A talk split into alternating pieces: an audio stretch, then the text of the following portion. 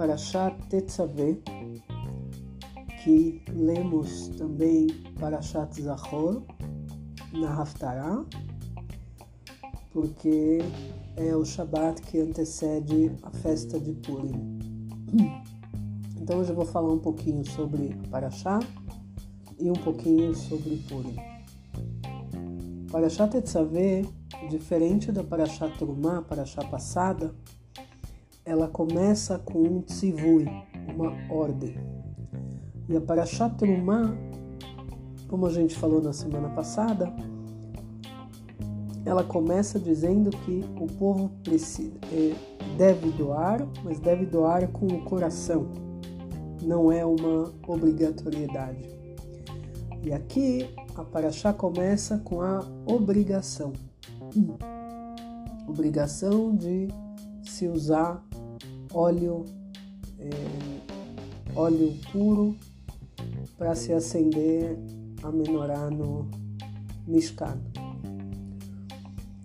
Aqui a gente vê é, uma coisa interessante que Moshe, Moisés, ele era o líder do povo, ele foi o maior dos profetas e era óbvio para todos os ouvintes que ele seria o que cuidaria do Mishkan e do trabalho do Mishkan, como ele era um levi, os levitas que faziam essa parte.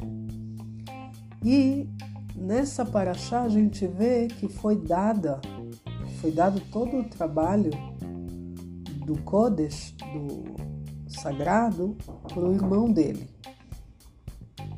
E quando a recebe o, o fardo de cuidado, Mishkan e tudo mais, Moshe dá um passo para trás. Moisés recua sem discutir, sem é, arregalar o olho abismado, porque ele simplesmente entende que ele não conseguiria cuidar do trabalho de Kodesh junto com tudo que o povo necessitava em relação às leis, em relação a saber o que pode fazer, o que não pode fazer, que eles perguntavam para ele durante o dia inteiro. Então não ia ter como ele fazer algum, tudo junto. Muitas vezes a gente, como chefe, a gente quer centralizar tudo, a gente quer que tudo passe pela nossa mão, ninguém sabe fazer o que eu, o que eu faço, ninguém pode fazer o que eu faço, só eu que sei fazer melhor desde a, desde a dona de casa, que ninguém sabe fazer a carne que ela faz, e ela não consegue dividir o conhecimento dela com mais ninguém. E o chefe no trabalho também, mesmo a mulher como o homem, tudo tem que passar por eles. E aqui a gente aprende uma lição muito básica: descentralização. Descentralização é uma palavra relativamente nova mas ela está na Torá há mais de 3 mil anos já.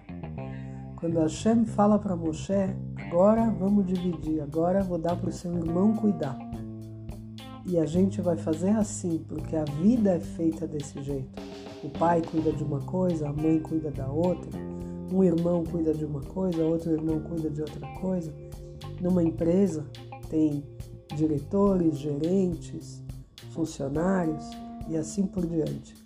E a gente tem que saber respeitar, a gente como líder, temos que saber respeitar essa hierarquia, desde o faxineiro até o presidente, porque todas elas são válidas. E uma empresa não consegue funcionar se não tiver todos os funcionários trabalhando em prol da empresa não dá simplesmente para o chefe fazer absolutamente tudo. Então isso é sobre a Parashat Tetzaveh, que eu achei importante falar para vocês. E agora sobre Purim, a Parashat Zachor, que a gente lê na Haftarah. Haftarah é aquele, aquela parte que se lê quando se acaba de ler a leitura da Torá. E aí começa com Zachor et asher asa Amalek, Amalek Betzetchem Mitzrayim. lembrem-se o que foi feito para vocês quando vocês saíram de Mitzrayim, que Amalek perseguiu vocês. Amalek foi o primeiro perseguidor do nosso povo, o primeiro que quis exterminar a gente.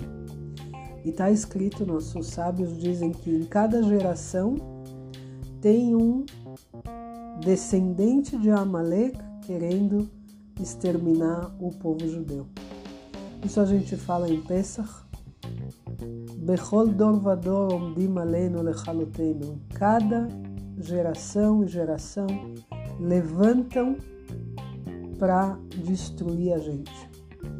A gente vê ao longo da história inteira Inquisição, Holocausto, presidente do Irã, os palestinos agora são os últimos e todos eles querem exterminar a gente. A gente se engana quando eles falam que eles querem terra, eles querem a terra deles de volta. Hoje, né? Os palestinos, eles não querem terra. Eles querem jogar a gente no mar, nós como povo exterminado.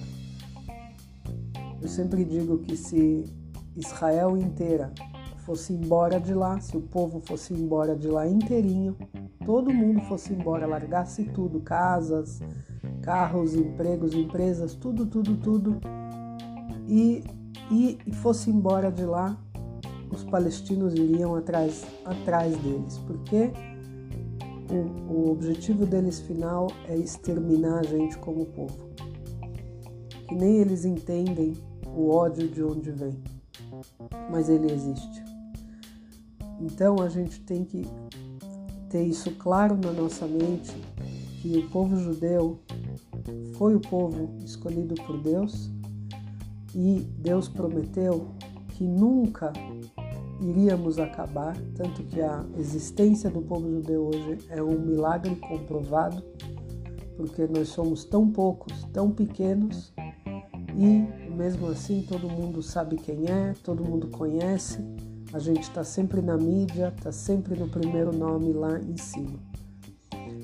Então, a, festa de Purim vem para lembrar a gente que em todas as épocas vieram alguém querendo veio um povo querendo exterminar a gente e Haman foi um deles, aquele que quis acabar com o nosso povo pelo simples fato que Mordecai, o judeu, aquele simples Mordecai,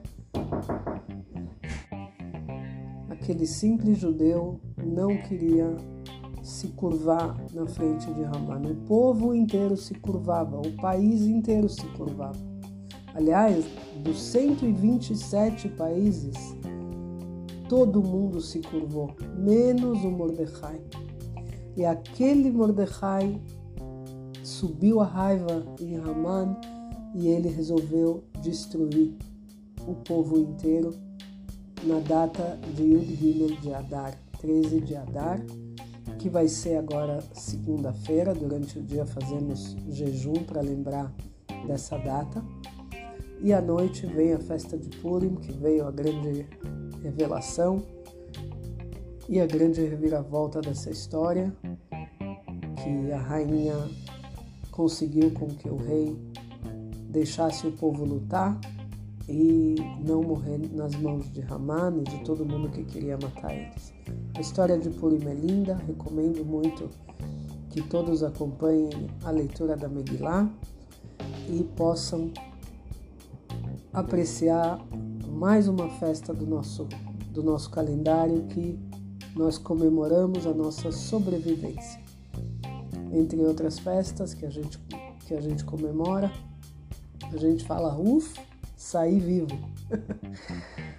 então, desejo para todo mundo Shabbat Shalom e Purim Samer, com muita alegria e fantasiem as crianças bem lindos e comemorem com bastante, bastante alegria.